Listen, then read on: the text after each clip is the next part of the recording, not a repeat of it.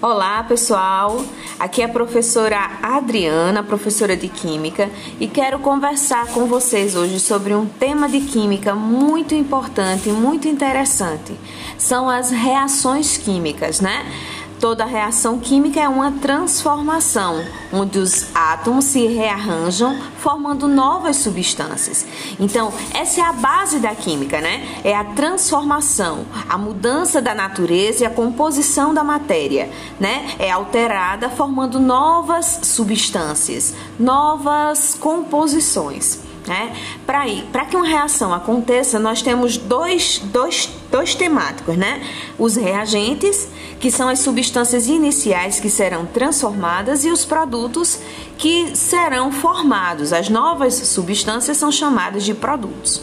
A representação da reação química acontece pela equação química, né? E a equação química é a representação gráfica da reação que acontece. Existem alguns fatores que indicam que aconteceu a reação. Às vezes acontece o desprendimento de gás, outras vezes a mudança de coloração, a formação de um sólido que é precipitado no recipiente ou o aparecimento de alguma chama ou luminosidade.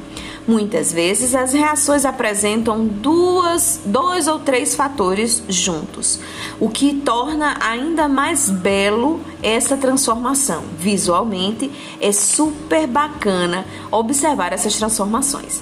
Quero agradecer que vocês ficaram comigo até agora. Um abraço, fiquem com Deus e até a vista.